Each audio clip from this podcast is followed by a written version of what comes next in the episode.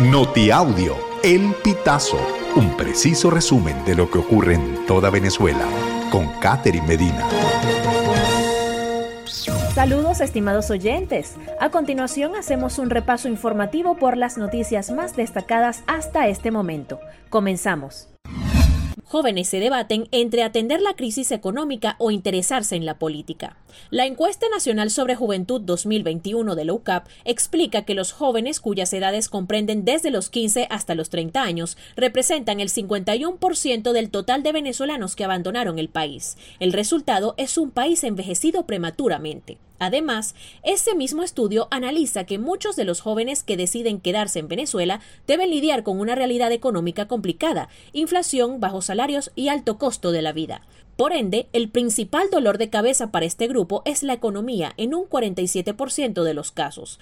Esto hace que los jóvenes prefieran concentrarse en sus asuntos personales y dejar de lado la política.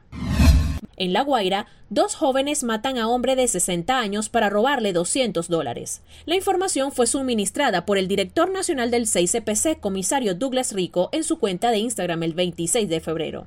En los datos ofrecidos, Rico mencionó que el hecho ocurrió en la urbanización Puerto Viejo, parroquia Catialamar, municipio Vargas, estado La Guaira, aunque no precisa cuándo se registró el homicidio. La víctima fue hallada por sus parientes, quienes lo llevaron a un centro de salud en Catialamar, donde falleció posterior a su ingreso. En Bolívar, familiares denuncian traslado arbitrario de sidoristas detenidos y exigen su libertad. Familiares de los trabajadores de Sidor, Leonardo Azócar y Daniel Romero, protestaron este 26 de febrero para denunciar el presunto traslado de los trabajadores al internal judicial del rodeo. Asimismo, exigieron su inmediata liberación tras ocho meses de privativa de libertad por su actividad sindical. Azócar y Romero fueron detenidos el 10 de junio de 2023 debido a su participación en una protesta en la planta de Pellas de Sidor. Los sindicalistas exigían mejores sueldos, así como la restitución de beneficios para el personal.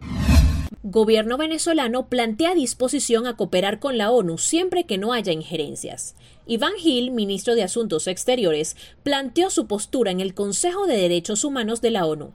Es necesario recordar que a mediados de febrero, el gobierno venezolano decidió suspender las actividades de la Oficina Local de Naciones Unidas para los Derechos Humanos, expulsando del territorio nacional a 13 empleados.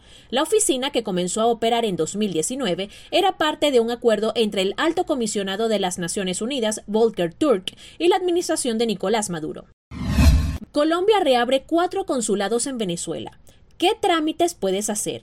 Los consulados colombianos en Venezuela permiten tramitar la expedición de pasaporte, cédulas de ciudadanía, registros civiles, nacimiento, matrimonio y defunción, apostilla de documentos, constancias de residencia, antecedentes judiciales y fe de vida, además de permiso de salida de menores, entre otros. También ofrecen apoyo social, como programas de asistencia social para colombianos y asistencia a privados de libertad, entre otros.